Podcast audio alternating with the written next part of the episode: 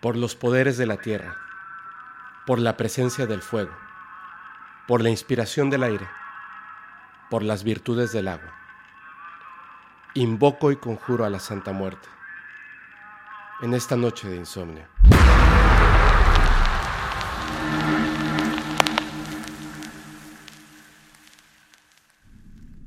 ¿Existen entidades capaces de concedernos favores? ¿Capaces de arrebatarnos la vida? De intervenir con sus poderes divinos y salvar nuestra existencia. Esta noche les narraré increíbles historias reales de la audiencia, que van desde seres divinos, entidades oscuras y la niña blanca, Mictecacihuatl, también conocida como la Santa Muerte.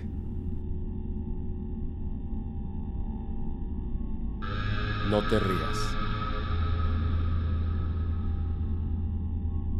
La siguiente es una historia de Edwin Ramón Cervantes Mancillas. Hola Fepo. Hace un par de años, unos amigos y yo estuvimos a punto de sufrir un accidente en mi auto. El automóvil giró sobre sus ruedas varias veces en el asfalto. Cuando por fin terminó de girar, yo me empecé a reír probablemente de nervios, o quizá fue una manera de expulsar la adrenalina. Ya por la madrugada, cuando todo había pasado, de la nada despierto. Mi mamá acostumbraba tener una lámpara de luz baja encendida toda la noche. Mi cuarto no tiene puerta. Al despertar, volteo hacia la puerta y veo una sombra completamente negra, como de dos metros de altura. Inmediatamente supe que era la Santa Muerte. En ese momento, lo único que se me ocurrió fue cerrar los ojos y rezar, pedirle perdón por haberme reído, explicándole que jamás, jamás fue mi intención burlarme de ella. Un par de minutos después, abrí los ojos y ya no estaba. Sé que ella me visitó a modo de advertencia, ya que ese no era el primer accidente que he tenido, y me hizo percatarme de algo. Las veces que he vuelto a pasar por todos los lugares donde han ocurrido estos accidentes, ahora hay cruces de gente que ha fallecido en ese lugar. Mismas cruces que el día que yo tuve esos accidentes no estaban.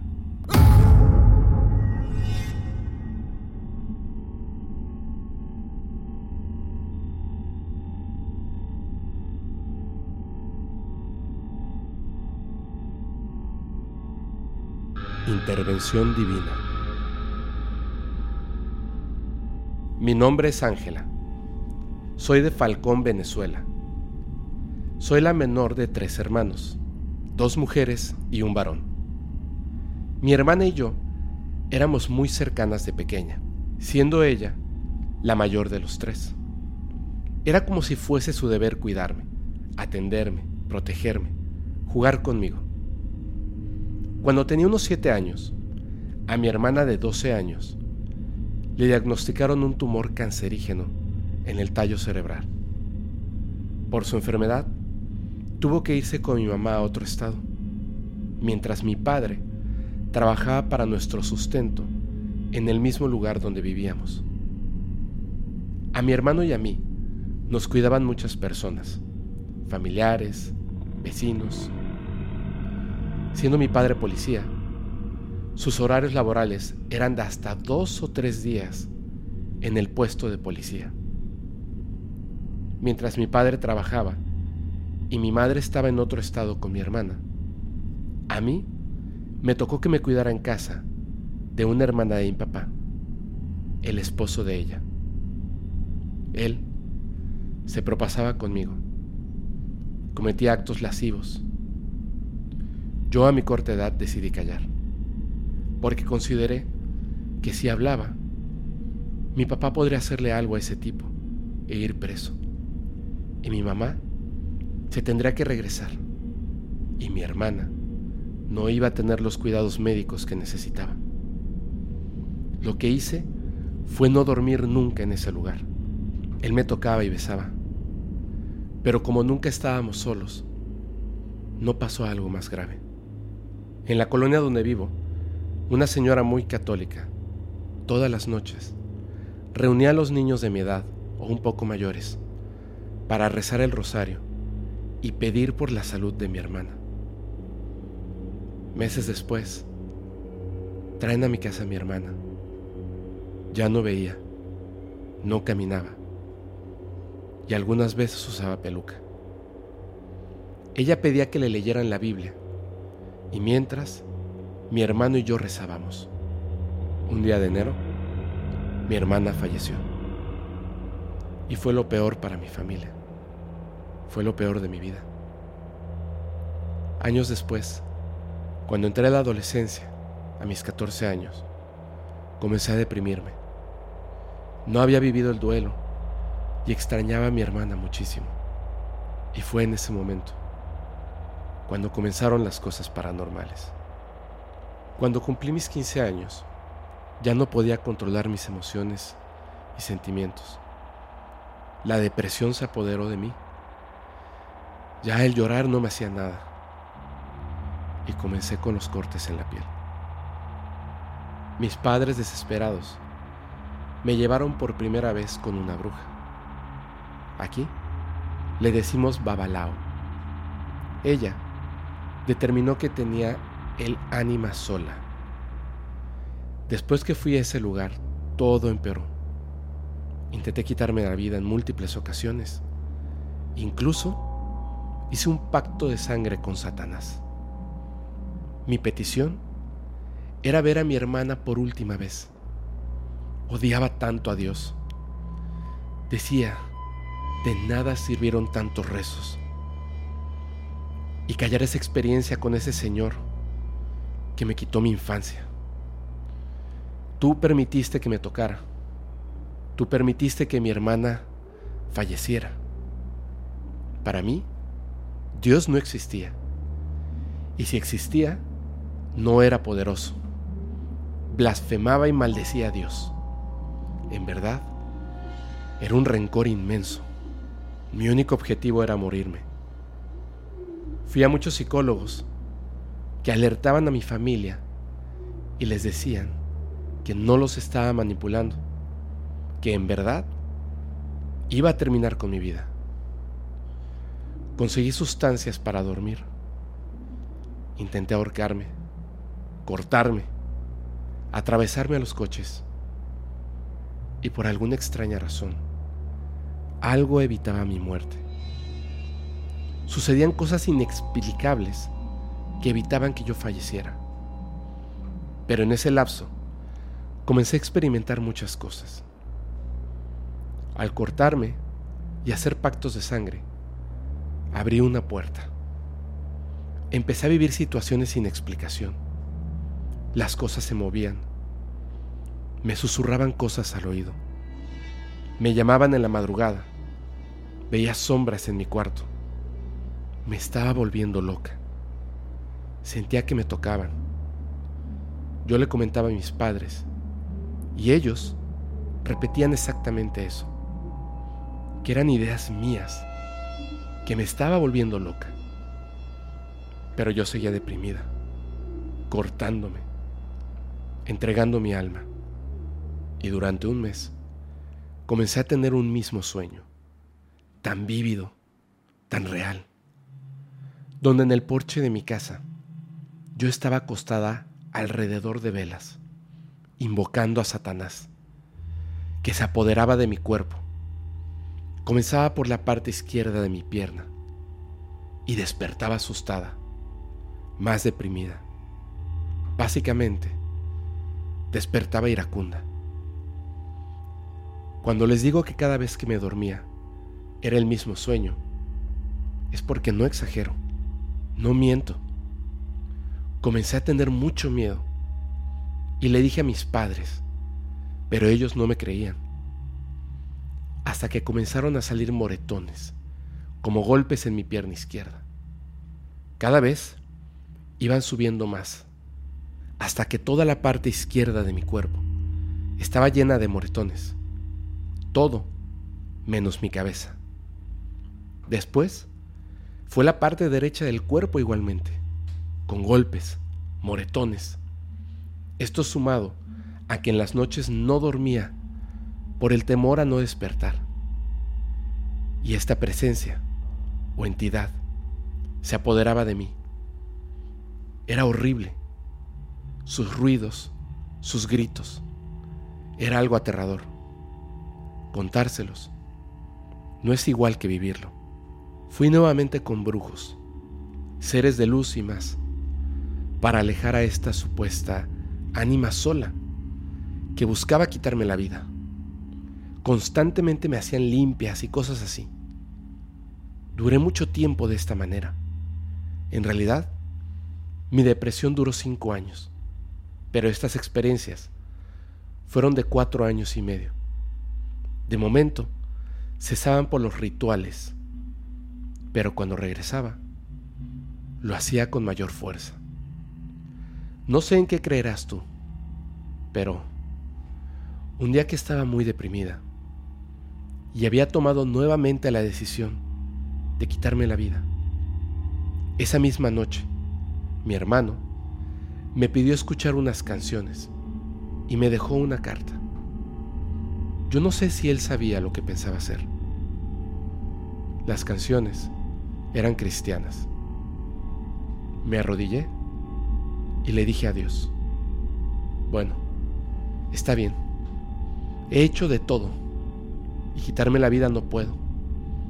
Si existes realmente, por favor, acaba tú con mi vida. Llévame. Ya no quiero vivir más. No puedo con estos pensamientos con este dolor, con esta carga. Era de noche. Estaba sola en mi habitación, con todas las luces apagadas. Solo el MP3, donde escuchaba la música que me dejó mi hermano. Estaba arrodillada cuando sentí una presencia. Un hombre estaba delante de mí. Comencé a llorar. Y mientras lloraba, sentía que todo lo que tenía se iba, hasta mis pensamientos negativos. La carga se aligeraba, la tristeza se iba. Le dije al final de tanto llorar que yo pedí morir. Levanté la cabeza y aquel hombre emanaba una luz muy brillante que no me dejaba verlo bien. Tenía una de sus manos extendidas hacia mí como para ayudarme a levantar. Era similar a Jesucristo. Sus manos tenían un hoyo y me sonreía. Todo mi cuarto estaba encendido. Quedé atónita. Lo que hice fue agachar mi cabeza y dar gracias. Estuve ahí mucho tiempo, pero me sentí mejor. Luego de esta experiencia, estuve mucho mejor y comencé a asistir a una iglesia cristiana. No con esto quiero dar mi testimonio de creencias, sino de contarles que el que busca, sea para bien o para mal, encontrará. Yo pedí que mi vida fuera arrebatada y en el camino encontré un resurgir, como si hubiera vuelto a nacer porque desde ese momento mi vida es otra. Gracias Fepo por darnos la oportunidad de hablar de nuestras vivencias sin temor a que nos llamen locos o mentirosos.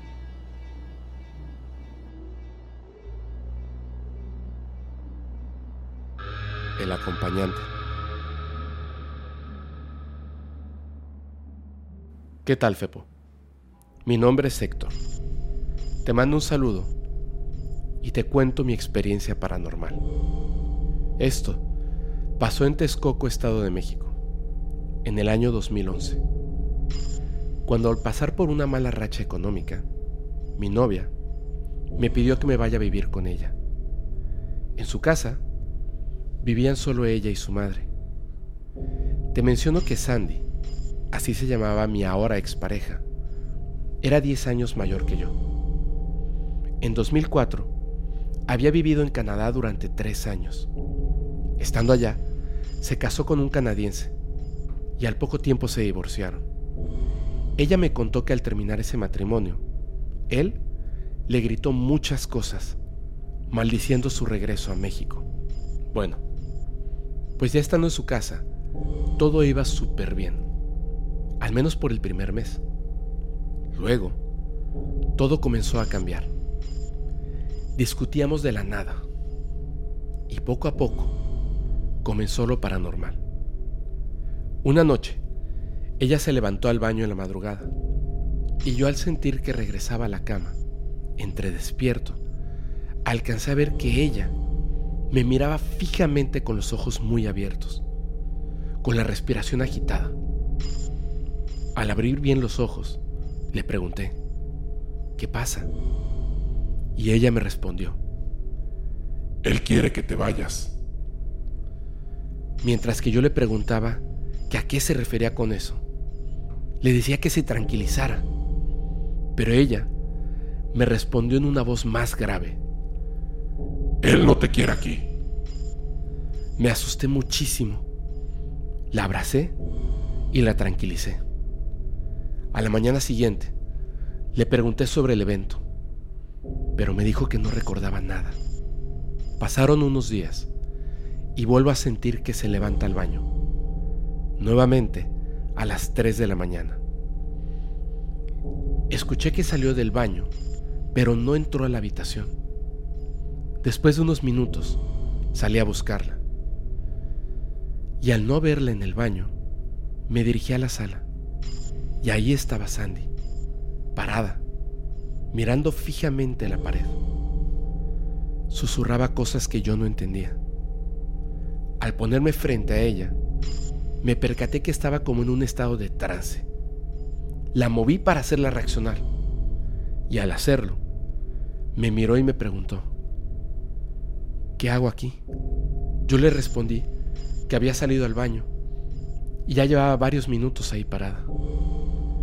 A las noches siguientes se fueron incrementando los eventos, desde apagar y prender la luz de la habitación, hasta prender la televisión y azotar las puertas de la casa. La noche más fuerte fue cuando Sandy despertó gritando. Yo suponiendo que estaba teniendo una pesadilla, traté de tranquilizarla y en ese momento me dice muy asustada, está aquí, está aquí. En ese momento volteé la mirada y sentí como alguien se acercaba a mi oído.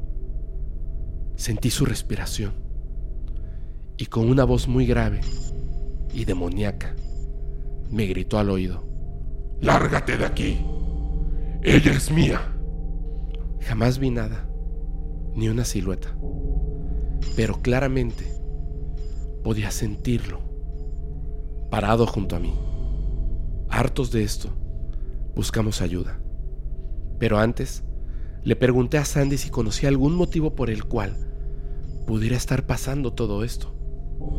Ella me contó que cuando estaba en Canadá, su ex esposo había desvivido a alguien. No lo hizo él directamente con sus manos, sino que fue él quien pagó por ese delito. Todo fue antes de que la conociera. Pero esos eventos ya los vivían ellos en Canadá. Y cuando pasaban, él se ponía a leer la Biblia y todo se calmaba. Yo sabiendo esto, le pedí ayuda a mi tía. Ella es evangelista y tiene su templo. Ayuda a la gente. Al llegar a su casa, nos pidió que nos sentáramos frente a ella, en un sillón grande. Le contamos todo todo y todos los eventos que vivimos. Ella con una voz tranquila nos dijo lo siguiente. Sandy, tu ex esposo, al maldecirte, te pasó el espíritu de la persona que desvivió. Desde entonces, él te sigue. Es más, en este momento está parado junto a ti. La piel se me erizó y Sandy comenzó a llorar. Estaba claro El ente no iba a dejar a Sandy y tampoco quería a nadie junto a ella. Todo aquel que se le acercara sería acechado y torturado por aquel maligno ente. Por supuesto, yo tuve que tomar la decisión. Al no poder ayudarla, tuve que alejarme de Sandy.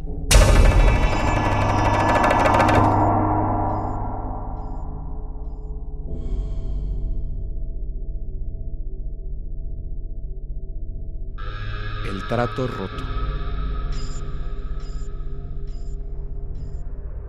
Hola Fepo, aquí una de tus más fieles seguidoras. Te contaré algo que me pasó hace algunos 12 años más o menos. Sucede que estaba pasando una situación de abuso en mi hogar. Yo era muy joven y vivía en ese momento con el papá de mi hija. Él me golpeaba. Vivía en un ambiente muy humillante. En ese momento yo tenía 19 años y una hija de dos. Eran días duros y yo ya no creía en nada. Renegaba de Dios. En un mueble de la sala tenía una estatua de una virgen que yo apreciaba demasiado, ya que fue de mi abuela. Con ella crecí y en esos días mi abuela tenía pocos meses de haber fallecido. Así que yo lo único que quería era acompañarla. Ya no quería estar viva. Estaba desesperada. Y en ese momento, como último recurso, me hinqué y le recé a la Virgen, a esa imagen que tenía. Me encontraba muy dolida. Así que decidí hacer algo que hace mucho me recomendó una persona creyente de la Santa Muerte. Guardé mi Virgen y así sin ninguna imagen e hincada le dije a la Santa Muerte, si tú puedes ayudarme a ser feliz y salir de este pozo, yo te prometo ponerte una vela, una flor blanca, un dulce y un cigarro cada semana. Por favor, ayúdame, te necesito. Si aceptas mi trato, házmelo saber. Yo estaba hecho un mar de llanto pidiendo ayuda. Por la tarde, estaba en el patio de la casa, que era muy pequeño. Una lámina tapaba la mitad del techo, así que solo daba la luz del sol en un momento en el día. En ese momento, ya era más noche que de día, como cinco o seis de la tarde. De pronto, al voltear hacia arriba, vi un ataúd. Sí, un ataúd. En vez de lámina, era una caja para muerto gris de metal. Me quedé inmóvil y asustada. Bajé mi cabeza tratando de entender lo que pasaba. No podía creerlo. Quizá lo imaginé. Así que de nuevo volteé hacia arriba. Y ahí seguía. Mi piel estaba completamente erizada mi cuerpo tieso. Quise meterme a la casa, pero al caminar, en el marco de la puerta, vi algo que me dejó aún más helada y asustada. Era un ser enorme, un poco más grande que el marco de una puerta de metal, que por cierto, son más grandes que los comunes de madera. Aquella silueta gigante llevaba una túnica negra no tenía rostro. Solo se podía ver como una masa densa de humo. Al fondo de la túnica se alcanzaba a distinguir las cuencas de lo que parecían ser sus ojos, pero de un negro vacío y profundo. Ese ser me miró a lo lejos y con su cabeza asintió con un sí. Yo deduje que esa había sido mi respuesta a la petición que había hecho en la mañana. Inmediatamente, comencé a cantar una alabanza de una iglesia cristiana, a la cual mi mamá me llevaba de niña, y con esto el ser desapareció. Después, corrí a los pies de mi cama y me hinqué de nuevo para decirle que me arrepentía y que no quería ningún trato con ella, que solo estaba desesperada, pero que yo no podía ni quería ser creyente de ella. Le pedí perdón una y otra vez, esperando que no hubiera ninguna consecuencia por haber roto el trato. Pero ella sigue aquí. El trato sigue vigente. En la esquina de mi casa actual, en ocasiones, se puede ver la silueta de aquel ser. Es ella, la Santísima Muerte, visitándome.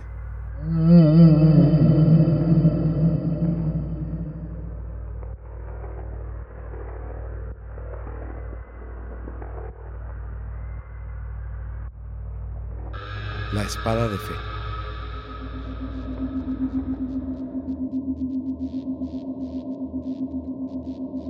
Hola, tengo 28 años. Soy de la ciudad de Puebla y soy químico farmacobiólogo. Antes de empezar la historia, les quiero mencionar que soy científica. No creí en Dios. Tengo una abuela jarocha que me conoce muy bien y siempre suele enseñarme versículos e historias bíblicas. Y por último, tenía un perro negro llamado Lobo. Mi historia es la siguiente. Desde que era niña, yo traía algo que nunca supe explicar. Solía ver sombras y escuchar voces. Sentía que seres invisibles me tocaban. Un día, una especie de enano, que deduzco era un duende, se me acercó. Me espanté tanto que grité. Me desmayé. Y mi madre, a base de gritos y golpes, me prohibió volver a hablar de todo aquello que yo veía y sentía. A través de mis sueños podía ver cosas que pasarían en el futuro. Posteriormente, al cumplir 18 años, me junté con un chico llamado Danny, el cual era 8 años mayor que yo. Él fue criado en un convento localizado en Tasco, específicamente en un pueblo llamado Betania, y el sacerdote era su tío. Yo solo me dedicaba a estudiar, mientras que mi pareja trabajaba. Nos fuimos a vivir a un departamento en la zona de China poblana, los cuales son unos edificios muy viejos. Al pasar un mes de juntarnos, las puertas se abrían solas. Las cosas volaban. Los platos, tenedores, cereal, no se caían literal, volaban de extremo a extremo. Y la mayor parte del tiempo ocurría cuando estaba yo sola.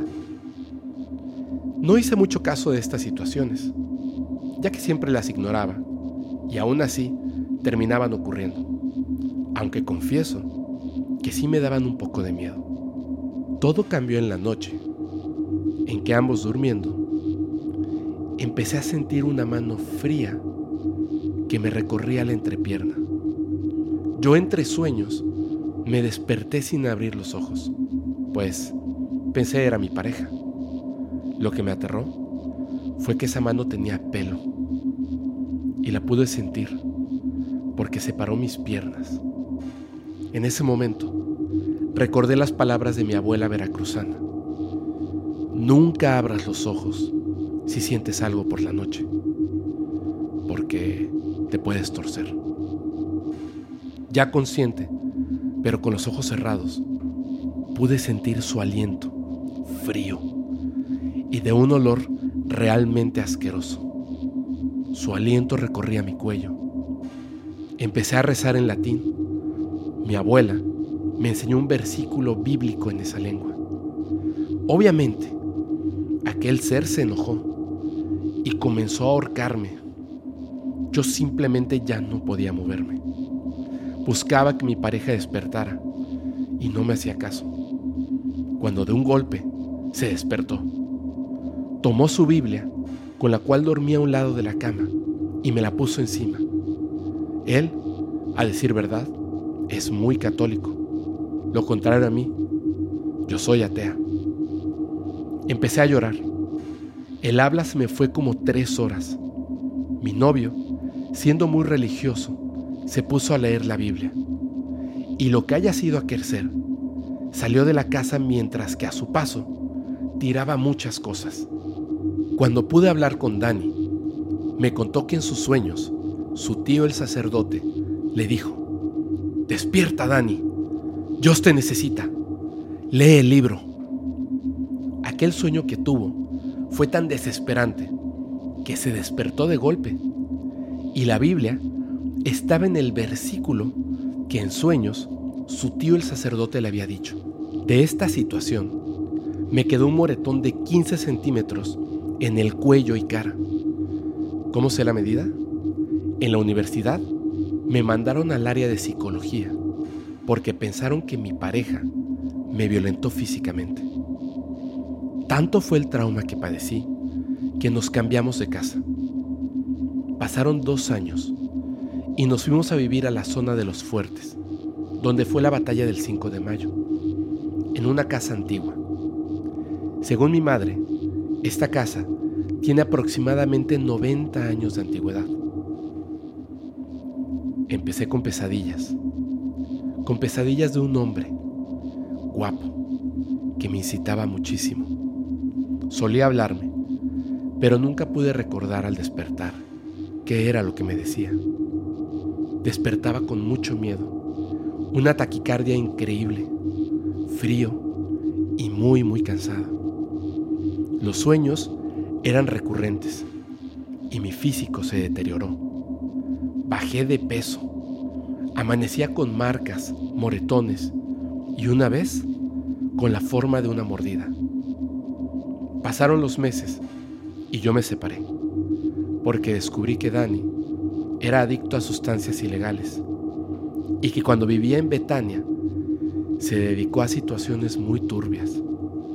Me quedé viviendo sola y fue cuando el infierno comenzó. Aquel ser solía acostarse conmigo en la cama, besarme, tocarme, quitarme las cobijas. Por supuesto yo estaba muerta de miedo. Crecí con un padre muy duro y me enseñó a ser muy valiente. Y eso me dio los suficientes ovarios para levantarme de la cama y decirle a este ser que se largara de mi casa, que no me daba miedo, que no me gustaba, que me daba asco. Ya ni recuerdo bien qué tanto le dije. Acto seguido, como muñeca de trapo salí volando. Yo me quería mover y mis piernas estaban paralizadas. Podía sentir cómo se acercaba a mí. Actualmente lo cuento llorando, porque me di cuenta que sí soy muy valiente. Me dije a mí misma, pues a la chingada, que gane el más fuerte. Me levanté y le dije, Jehová, bajo la sombra de tus alas, cuídame. Y me enfrenté a él, con algo que yo ya conocía, fe. Hay una historia que mi abuela solía contarme mucho. Dios tiene una espada y si tú se la pides, Él te la prestará. Y eso hice. Imaginé que la tenía en mis manos y mi sorpresa fue que la sentí y solo sé que se la enterré. Salí corriendo en plena madrugada, con sangre en las piernas y brazos, hacia la casa de mis padres, que quedaba a dos calles. Cuando llegué, mi perro me recibió se paró de dos patas enfrente de mí y de repente comenzó a atacar algo invisible. Mis padres aterrados veían la escena y sin entender me jalaron para meterme a la casa. Yo no podía hablar, igual que la vez pasada, pero esta vez fui a dar al hospital. Mi padre tenía contactos en el IMSS y uno de sus amigos es el jefe de neurología. Yo como buena científica presioné para que me hicieran estudios. Necesitaba una explicación. Quería escuchar que tenía una patología mental. ¿Y cuál fue mi sorpresa? Que no. Ni la psicóloga, ni la psiquiatra, ni el neuro pudieron encontrar algo malo en mí. Mi desesperación me llevó a buscar ayuda de sacerdotes católicos. Puebla, está una sociedad llamada la Casa de la Familia. Y no me quisieron ayudar. Al contrario, me dijeron una serie de sacerdotes que qué bueno que me pasaba esto. Qué bueno por vivir en pecado, sola, que tenía cara de bruja y que si estaba destinada a que el maligno me llevara, pues que aceptara mi destino. Así como lo escuchas, Fepo. Así de increíble. Regresé a mi casa, pero algo era cierto. Esa cosa me seguía. Y con ayuda de mi mamá, contacté a una amiga que es bruja, llamada Norma, la cual increíblemente me ayudó. Yo no tenía que estar presente, mas mis padres sí. Me contaron que la casa olía bastante feo y que hacía mucho frío, cuando de repente una sombra salió del baño Norma se acercó para hablar con este ser, con ayuda de plantas, azúcar, canela, venas de chile y otras de esas cosas. Logró sacar a esta entidad. Mientras esto sucedía, mis padres alcanzaron a escuchar al ser, que decía que él me quería a mí, a lo que Norma respondió que yo estaba viva y él no. Norma posteriormente me dijo que lo que estaba conmigo era un hombre. Me lo describió tal cual yo lo veía en mis sueños. Eso me permitió creer que era buena bruja, porque yo jamás le conté a nadie cómo era físicamente. El ser se llamaba Alfredo y era un ser de bajo astral, que conocía a Dani y estaba buscando justicia. Y como Dani estaba conmigo, pues yo era parte de esa venganza. Norma amablemente habló conmigo, me explicó lo que tengo y cómo puedo explotar la habilidad o don que se me concedió. Finalmente, hizo una especie de limpia a la casa y a mí. Cuando terminó la limpia, vomité una cantidad exagerada de una sustancia color negra y roja. Actualmente, mi canal de visiones quedó muy sensible. Trabajo en el hospital de la UAP. Ya te imaginarás qué feo es. Hospital con estabilidad. Esta vivencia me enseñó a ser muy valiente. Y cuando siento algo negativo, sé que cuento con mi fe y la espada de Dios.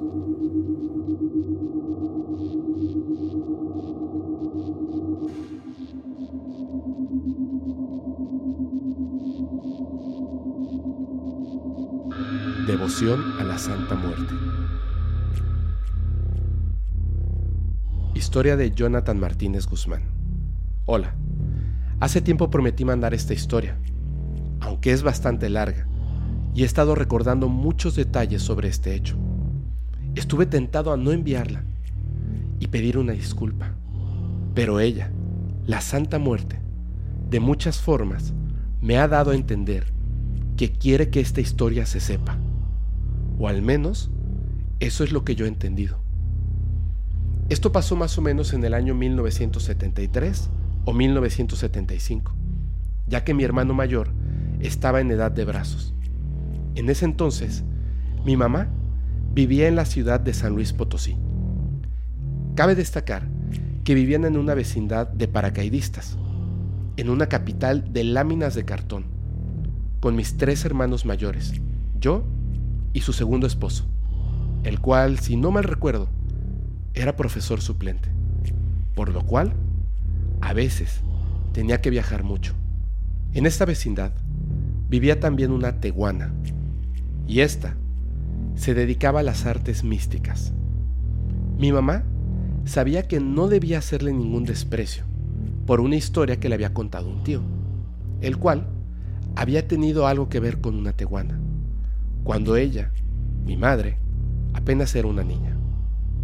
Por alguna razón, la teguana sentía mucho aprecio por mi mamá y muchas veces intentó enseñarle sus secretos, a lo que mi mamá se rehusaba a aprender, ya que le daba mucho miedo. Destaco que esta teguana siempre andaba pidiendo en cada casa algo para que pudiera comer o preparar su comida. Y no es porque lo necesitara, le gustaba estar pidiendo. Y todos le daban algo de lo que tenían, ya fuera dos papas, una cebolla o cosas así. Cierta tarde, la teguana llegó con una vecina de mi mamá y le pidió una jarra de agua. El marido de la vecina siempre le daba lo que pedía, pero ese día él no estaba y la esposa no quiso regalarle el agua. A lo que la teguana le dijo, muchas gracias y que te haga provecho. Mi mamá pensó que no había pasado a más, pero la vecina empezó a engordar muchísimo. En una semana ya había triplicado su volumen y el marido espantado le preguntó qué había hecho, porque fueron al médico y no encontraron ningún problema en su chequeo. A lo que a través de una gran pelea, la esposa le contó lo sucedido con la teguana. El marido salió en ese momento a hablar con la teguana y ella le confesó que sí, en efecto, ella era la causa de sus males, pero no fue porque se hubiera portado grosera, sino por el hecho de que el agua es sagrada y no se debe de negar a nadie. Y si quería que se compusiera, le tenía que pedir perdón de rodillas en el patio común y que tenía menos de tres días antes de que su padecimiento fuera fatal. A lo que el marido prácticamente obligó a su mujer que le fuera a pedir perdón. Y ante tal espectáculo, casi todos los de la vecindad estuvieron presentes. Después de que la vecina le pidió perdón llorando por los regaños de su marido y la humillación frente a toda la vecindad, la teguana simplemente le dijo, vete a tu casa, mañana vas a estar bien. Esa noche, esa mujer estuvo yendo al baño muchísimas veces.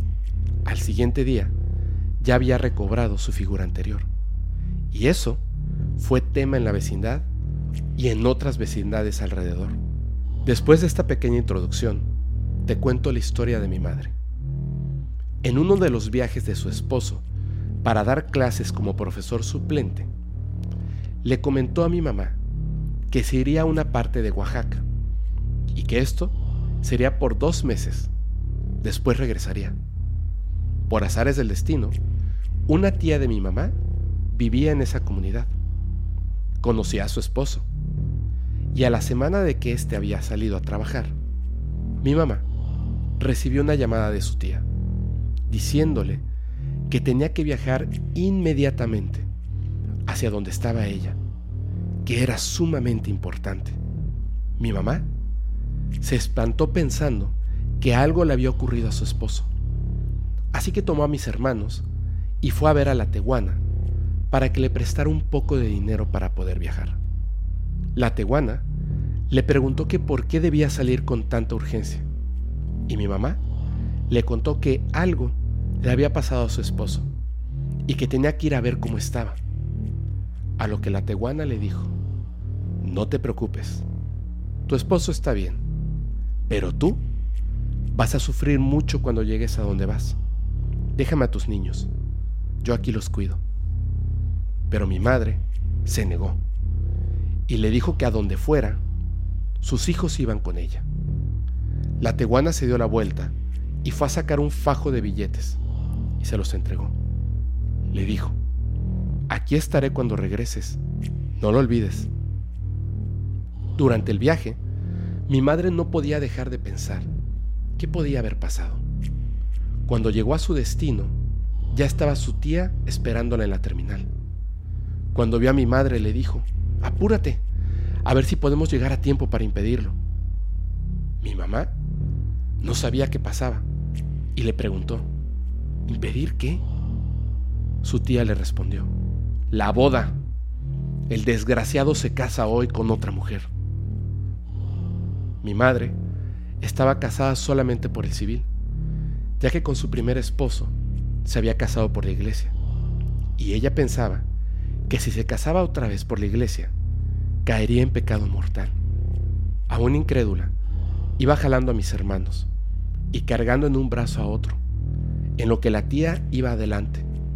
Y al ver cómo mi mamá luchaba por apurar a mis hermanos, se regresó a ayudarla y le dijo, ¿por qué los trajiste? Y al mismo tiempo reacciona y le vuelve a decir, no, está bien, a ver si así le da más vergüenza al desgraciado este.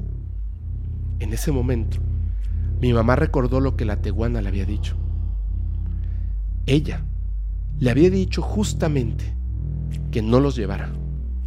En fin, mi madre cuenta que cuando llegaron a la iglesia, él ya estaba saliendo, recién casado con la nueva esposa, y que cuando la vio, que estaba del otro lado de la calle, él solo le sonrió, la saludó y siguió su camino. La tía se enfureció y trató de cruzar la calle para gritarle de cosas, pero mi mamá se lo impidió y le dijo que no valía la pena, aunque por dentro ella tenía un mar de sentimientos mezclados, pero más que tristeza, tenía odio. Y le dijo a su tía que ya se tenía que regresar a su casa. No tenía nada más que hacer ahí. Viendo cómo estaba mi madre, su tía le pidió que se quedara esa noche para que pudiera desahogarse. Pero mi madre no se quiso quedar. Solo se detuvieron un rato para que comieran mis hermanos, en lo que el autobús salía para regresar a San Luis Potosí. Al llegar, fue a ver a la teguana. En ese momento, solo pensaba en que ese hombre no debía salirse con la suya. Debía pagar por lo que le había hecho a ella y a su familia. Aunque la teguana trató de persuadirla. Al final, cedió y le explicó que lo que tenían que hacer, cómo debían hacerlo y el día específico para que el ritual funcionara. Le dio una lista de algunos elementos especiales que iba a necesitar, ya que hay ciertas cosas que solo se pueden conseguir con mucho tiempo, ya que son muy especiales. El día señalado llegó. Mi madre preparó todo lo necesario para realizar el ritual. Llegó la noche. Ese día durmió temprano a mis hermanos y se dispuso a comenzar, para darle su merecido a ese hombre. Su coraje era mucho, y lo que más le dolía a mi mamá es que incluso cuando la vio con los dos hijos que ella tenía con él, él solo la miró, y esa risa en forma de burla la hacía sentir que ni siquiera tenía sentimientos por sus hijos. Eso le causaba un coraje que crecía en cada segundo. Nada más el recordar ese momento la llenaba de ira. Empezó a realizar el ritual, tal y como le habían explicado que debía hacerse. Todo empezó bien, pero a medio ritual empezó a soplar un viento tan fuerte que su casa, que era de cartón, parecía que iba a salir volando en cualquier momento. Ella sintió algo extraño en el ambiente. No le dio mucha importancia, ya que no era la primera vez que un viento así de fuerte soplara. Y cuando se disponía a seguir el ritual, su mirada se centró en la puerta y vio claramente cómo la tranca, que era un madero puesto de forma inclinada para detener la puerta, se quitó, como si alguna persona lo moviera y lo colocara en la pared que daba espaldas de la puerta. Con el siguiente ventarrón, la puerta se abrió de golpe y ahí se encontraba frente a ella la figura de la Santa Muerte. Estaba del otro lado de la puerta. Cuenta mi madre que ella la vio tal cual como la representan en las imágenes, vestida de negro, con su guadaña, manos esqueléticas y cara de cráneo. Hasta los pies esqueléticos se le podían ver.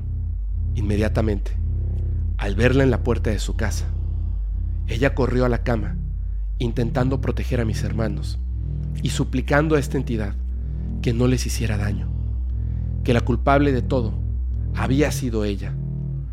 pero que si para vengarse sus hijos tenían que pagar, no valía la pena.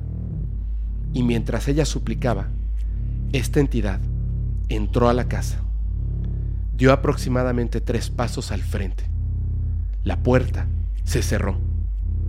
Le hizo una señal con su dedo, a la altura de su boca, señalándole que guardara silencio.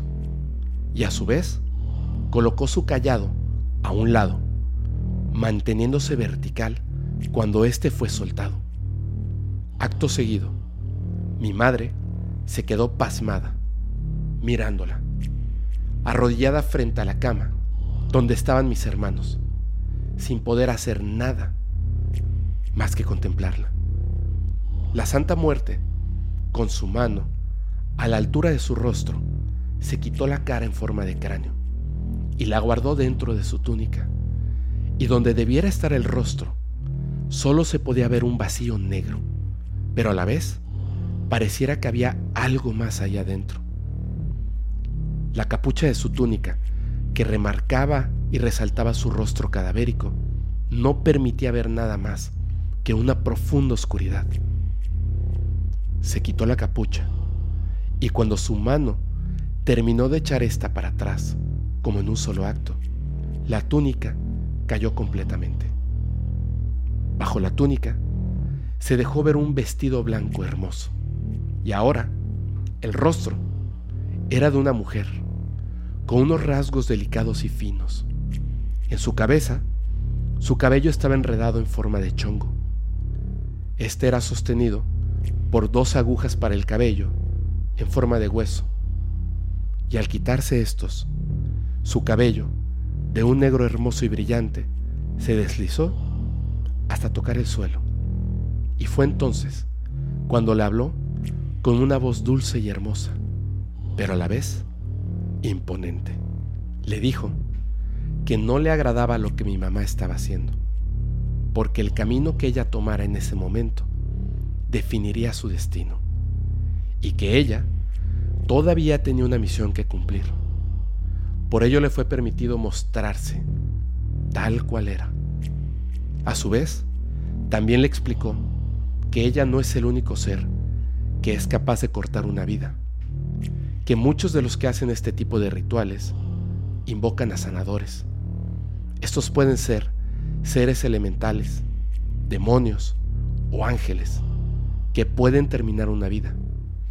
Pero esto afecta mucho al equilibrio y cambia la forma en la que los eventos señalados deben ocurrir, que son eventos que no se pueden ni se deben intentar alterar ya que son importantes para que todo fluya como debe ser, y que al intentar alterar estos eventos, se debe tener en cuenta habrá un castigo por ello.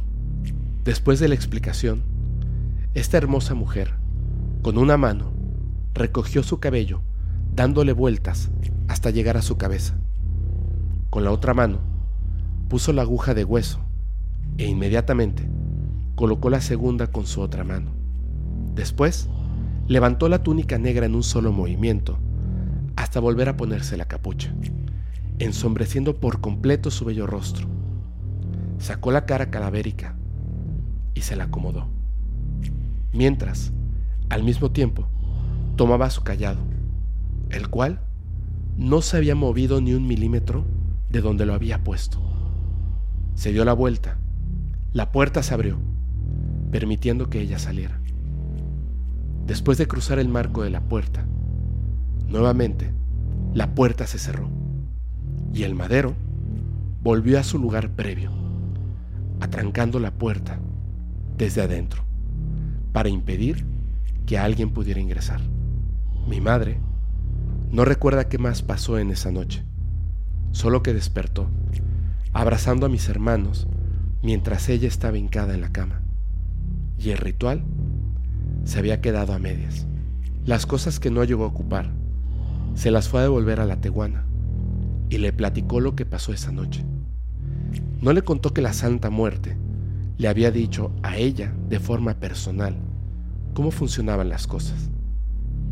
La teguana le dijo a mi madre que ella iba a ayudar a mucha gente y que esa era su misión en esta vida y que la misión era tal que había tenido la gran fortuna de que la Santa Muerte se manifestara e intercediera por ella aquella noche.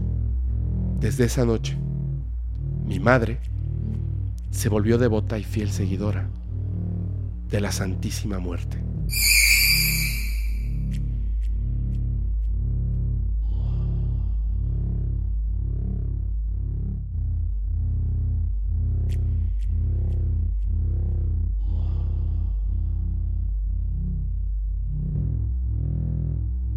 Santa Madre del Último Aliento, belleza púrpura, linda y poderosa niña blanca, Santísima Muerte.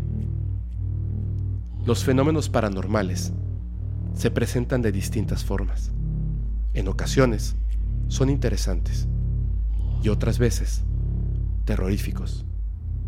Yo soy tu amigo Fepo y espero que nunca, nunca tengas que vivir una experiencia como estas.